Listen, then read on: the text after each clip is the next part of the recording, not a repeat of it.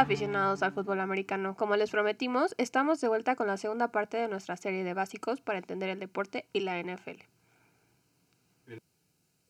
El día de hoy empezaremos con un poco de noticias de la liga. Debido a la pandemia de coronavirus que actualmente nos afecta a todos, las cosas en la liga han estado más lentas de lo que normalmente estarían. En esta época del año, pues normalmente ya tendríamos este, actividad en el campo y seguramente los jugadores novatos y los veteranos pues ya habrían tenido algunas experiencias dentro del, del campo para acondicionamiento y para montar sistema. Pero bueno, pues eso no ha sucedido por, por la pandemia, pero hay algunas buenas noticias. La liga por el momento ya, se, ya está permitiendo que los equipos estén dentro, los, este, bueno, más bien el staff de cocheo esté dentro de las instalaciones del equipo, con excepción de los 49ers que por el momento todavía no han podido ingresar a, a sus instalaciones, pero los jugadores todavía no, no pueden entrar a, a las instalaciones de los equipos a menos de que se estén recuperando de alguna lesión. Y bueno, pues los coaches están este, preparando ya todo lo que se necesita para el inicio de los campamentos de entrenamiento, el training camp, que inicia pues a finales de julio. Bueno, pero no nos hagamos muchas ilusiones. Aunque ya pueden entrar el staff y el equipo de cocheo a las instalaciones, las cosas pintan un poco más complicadas de lo que eso podría indicar. Eh, empezando porque, como ya bien dijimos, los equipos ni siquiera están todavía en sus instalaciones y ya ha habido brotes de coronavirus importantes, por ejemplo, en los Vaqueros de Dallas y en los Tejanos de Houston. También cabe mencionar que la liga actualmente está todavía desarrollando los protocolos y las medidas de seguridad e higiene que van a aplicar para los equipos durante la temporada. Y obviamente dentro de esos protocolos pues vendrá incluido todo el tema de pues cómo van a, a manejar los casos que se lleguen a presentar durante la temporada. Realmente es, es bastante ilógico pensar que en un equipo no vaya a haber ningún contagiado en ningún momento del, de la temporada, ¿no? Claro, eh, especialmente ahorita que tenemos el ejemplo de, del golf, que ya es su segunda semana de vuelta después de 13 semanas de descanso por todo esto de la pandemia. Y pues resulta que ya tuvieron su primer caso dentro de los jugadores que están en, en pleno torneo. La, el jugador se tuvo que retirar, pero pues estuve en contacto con otros jugadores y otros miembros de, del torneo y entonces ahora hay que esperar una semana para ver si están contagiados o no. Y esto hablando de un deporte que no es de contacto, a diferencia del fútbol americano.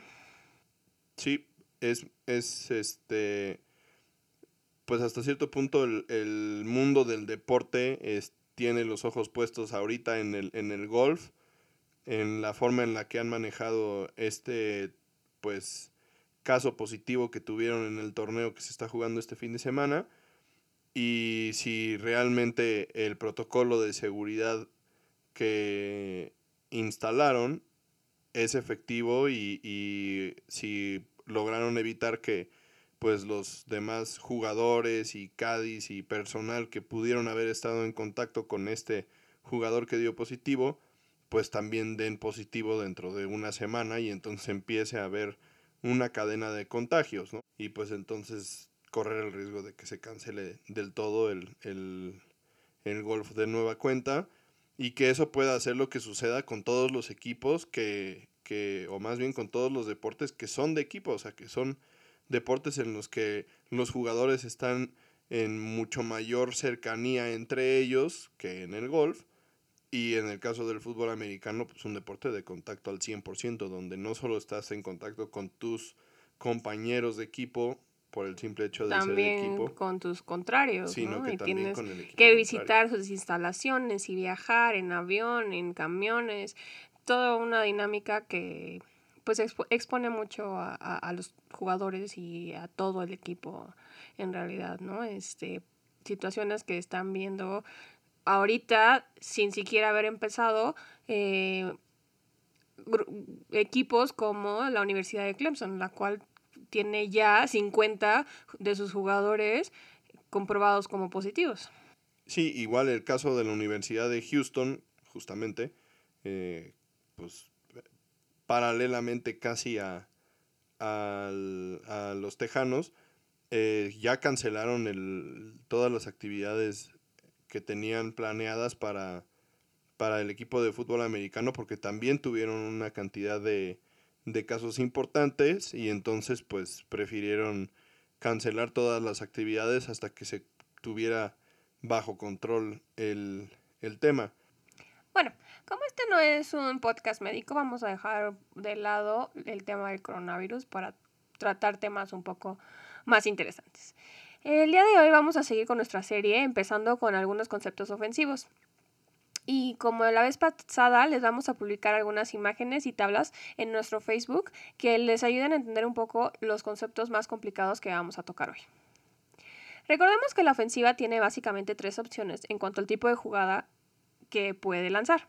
Puede mandar una carrera, puede lanzar un pase o puede hacer una jugada de engaño con el coreback, en el cual este mismo puede decidir quedarse con el balón y correr o lanzar un pase un poco más adelante. Vamos a iniciar con el concepto de carrera. En este tipo de jugada, el coreback entrega el balón al corredor de mano a mano o lanzando un pase corto eh, que debe de realizarse forzosamente hacia atrás de donde se está lanzando el balón. Este, esto se puede conocer como una, una, tos, un pitch. ¿A qué te refieres con un pase corto? ¿Cuántas yardas puedes considerar un pase corto? Es que bueno, en, en realidad no es un pase así como tal. Normalmente cuando, cuando en una carrera le vas a, a aventar el balón al, al corredor, Normalmente lo haces de, forma más, este, pues controlada. Es un, es realmente es nada más así como, como si le estuvieras aventando, pues, una tamalera, ¿no? Este, o un pitch por, por, con, con, la mano literal así aventarle el balón al, al, al corredor. Es un, es un lanzamiento corto realmente, o sea, de tal vez una yarda y media, dos yardas Prácticamente el coreback le está entregando el balón al corredor, estando un poco más lejos. Ajá, o sea, si no es de mano a mano, es en un es un, lanzamiento corto del, del balón que tiene que ser necesariamente hacia atrás. No puede ser hacia adelante porque entonces en ese caso sería considerado entonces sí un pase y eso por el tipo de esquemas de bloqueo y demás, sería ilegal. Básicamente existen dos tipos de esquemas de bloqueo para la carrera. El primero se conoce como bloqueo de poder y es en el que la línea ofensiva, el fullback, el ala cerrada, eh, se combinan en bloqueos 2 contra 1 o ángulos de bloqueo para atacar un espacio, o en este caso se llaman huecos, específico por el que debe de, correr el, corredor. Y básicamente lo que hacen es que pues se, la línea ofensiva y todos los que estén involucrados en el bloqueo se cruzan o se mueven o entre dos atacan a uno para que se abra el hueco por el que se, se diseñó la jugada y por ahí pase exactamente el corredor. El corredor no, en este esquema de bloqueo normalmente no tiene mucha libertad de escoger por dónde va a correr. Obviamente que si el hueco está cerrado, pues instintivamente va a buscar otro lugar por el cual correr, pero siempre va a arrancar hacia ese hueco y va a buscar correr por ahí confiando que el, el resto del equipo hizo su trabajo y que el hueco va a estar abierto.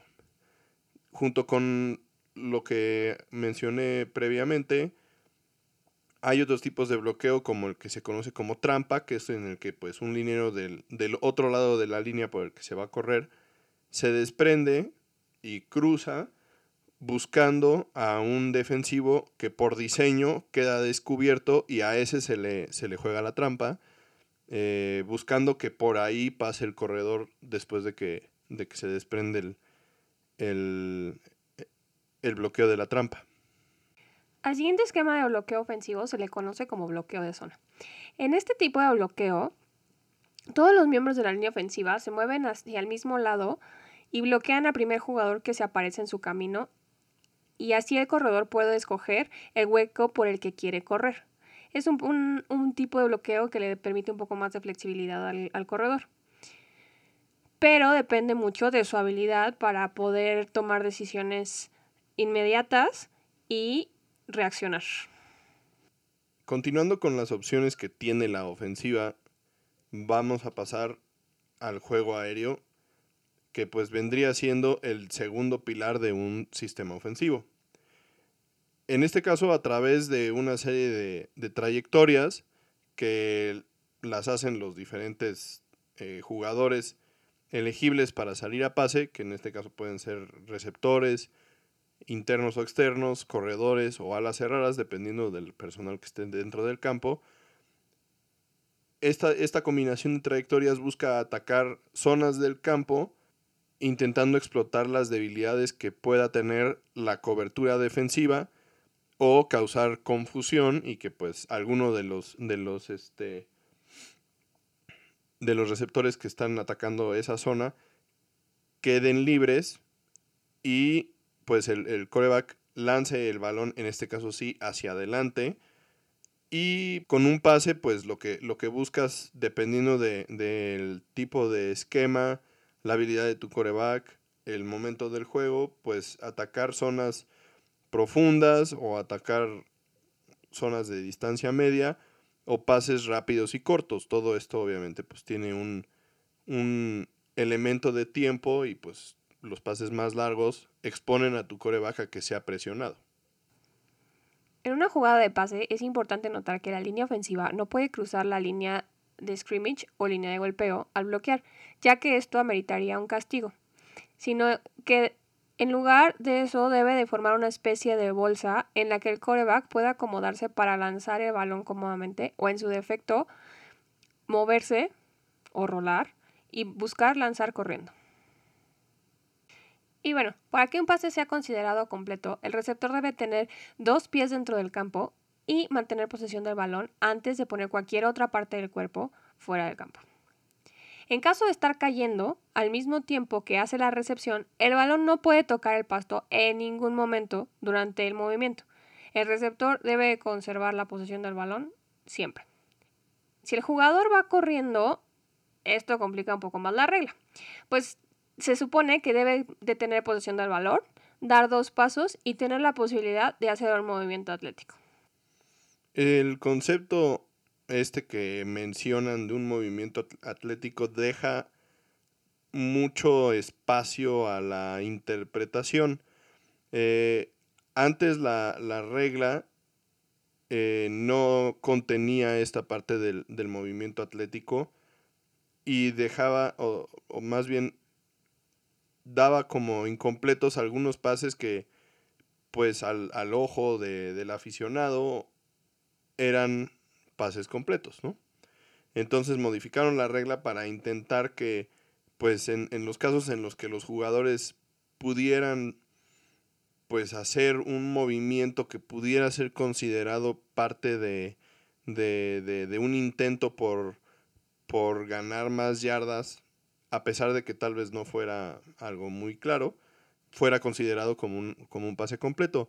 Uno de los ejemplos pues tal vez más claros, este, es el juego aquel de playoffs en el que los vaqueros contra Green Bay, Des Bryant cacha un pase que debía haber metido a los vaqueros a, zona de gol y entonces él al, al, cachar el pase intenta pues aventarse hacia, hacia el, hacia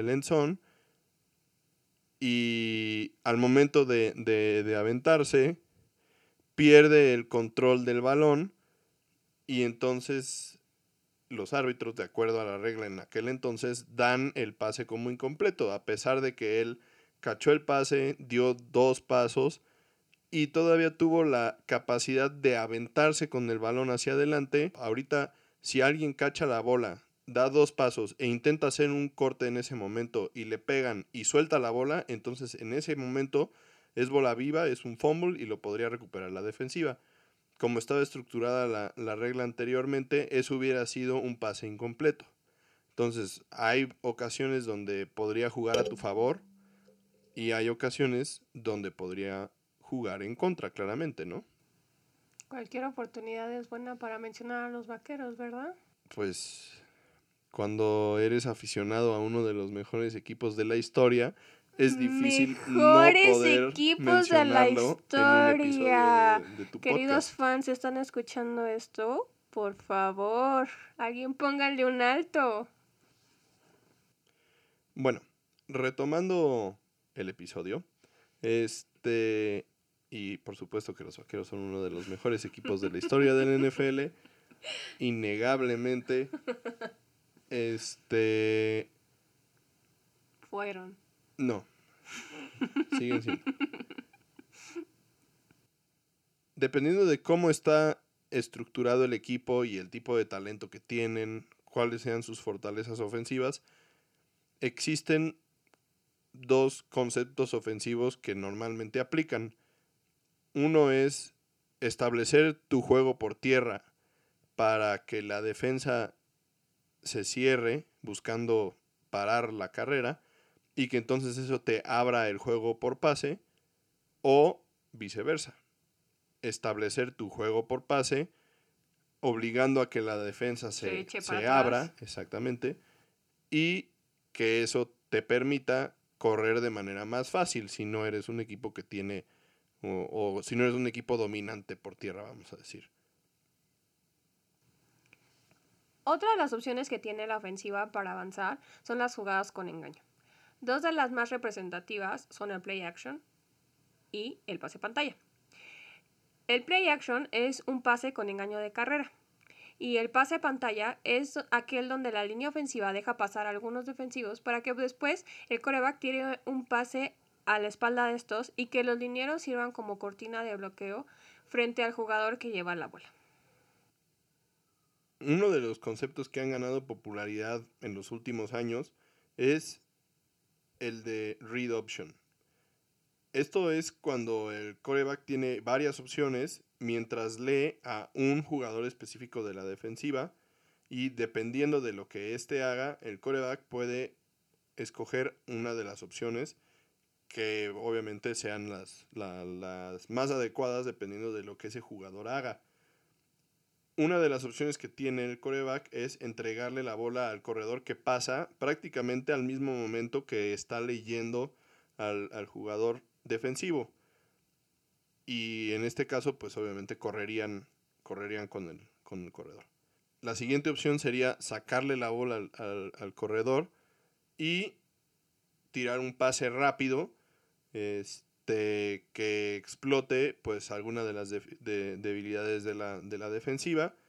Y la tercera opción que puede tener el coreback es correr la bola él mismo en caso de que él vea que, el pase que puede tirar no está abierto o también puede ser por, por diseño al momento de que ve que el, que el defensivo se clava, vamos a decir, directamente con la carrera, entonces puede sacar la bola el coreback y correr por donde estaba el, defensivo que, estaba leyendo.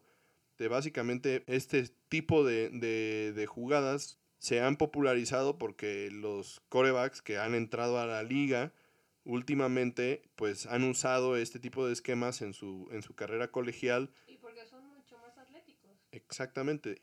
Como los jugadores, los corebacks en específico, son, han, han, se han desarrollado de forma más atlética, y pues son mucho más fuertes y tienen mucha, mucha más habilidad que, lo que antes se... Se esperaba de un Se acostumbraba en, en, particular, ¿no? Este, entonces ahora las ofensivas pues están dispuestas un poco a, exponer un poquito más a sus corebacks, aunque son pues, jugadores muy importantes dentro de un, dentro de un equipo, pero pues puede ser muy, muy explosivo este tipo de, esquema. Y pues uno de los... el ejemplo de Kansas City. Exacto, para allá iba. Uno de los, de los corebacks que más eh, han explotado este, pues este esquema, o de los equipos en este caso, son los jefes de Kansas City con, con Pat Mahomes, que realmente es, es muy bueno en, en, todo este tema de, de la read option. Pasando al lado defensivo del balón, vamos a tocar algunos de los esquemas defensivos básicos que se utilizan. En este caso, la defensiva base se utiliza cuando la ofensiva tiene mayor probabilidad de correr el balón. Esto quiere decir que pues seguramente tienen un, personal que indique que pues pueden correr con la bola, ya sea que tengan una ala cerrada y un fullback, o que tengan dos alas cerradas, o que tengan dos fullbacks, varias posibilidades, ¿no? La característica que tiene en común la defensiva básica es que va a acumular más hombres en la caja que el, que, el resto de los esquemas. En este caso son siete. Y esto quiere decir que entre los linieros defensivos y los linebackers, la suma va a dar 7, dejando únicamente a cuatro jugadores en la defensiva secundaria, dos corners y dos safeties, para cubrir pase. Para dejar un poco más claro el concepto de caja, eh, pueden visualizar, si dibujamos todos los jugadores en el campo, visualizar un rectángulo justo enfrente de la línea ofensiva y dentro de ese rectángulo deben quedar los siete jugadores que están mencionando. Eh, hay dos tipos de defensiva base, la 34 o la 43. La primera tiene tres linieros ofensivos agachados y cuatro linebackers detrás de ellos. La segunda tiene cuatro linieros defensivos y tres linebackers. La elección de qué esquema básico se utilice depende del personal y el talento que tienen los coaches defensivos a su disposición. Normalmente cuando se utilizan la 34, si tienes tres linieros defensivos muy, muy buenos, porque ellos tres deben de, de poder dominar a la línea defensiva, a la línea ofensiva, perdón. Y en una 43 lo que necesitarías entonces son tres muy buenos linebackers que puedan hacer el trabajo de, de, repartirse el campo entre ellos tres únicamente, porque los, los lineros defensivos normalmente van a ir hacia adelante. No, ellos no, normalmente no tienen este, responsabilidades de cobertura de pase y normalmente pues la responsabilidad de taclear al corredor recae en los linebackers también. Entonces, si vas a jugar una 43, tus tres linebackers tienen que ser muy, muy buenos. Todo esto lo pueden encontrar en los gráficos que les vamos a compartir en Facebook para que puedan darse una idea un poco más clara de lo que estamos hablando. En la actualidad, las defensivas pasan una gran cantidad de tiempo en lo que se conoce como defensiva nickel. Esto quiere decir que sacan a un linebacker del campo para sustituirlo con un tercer corner. Esta ha sido una de las respuestas a la popularización de los esquemas ofensivos más abiertos que obligan a las defensivas a defender tanto el largo como el ancho del campo. Otra de las formaciones a la defensiva que se utilizan cuando hay muchos receptores en el campo es la conocida como dime. En este caso hay seis receptores, seis profundos en la defensiva y cinco jugadores en la caja únicamente, los cuatro lineros defensivos y usualmente un solo linebacker.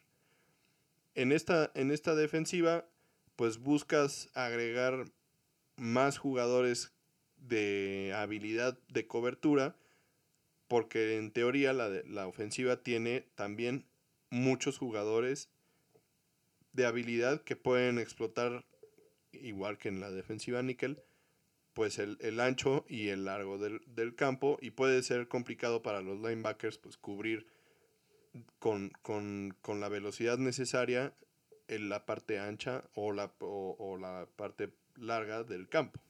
Claro, en este caso la ofensa te está anunciando que van a buscar el fondo del campo.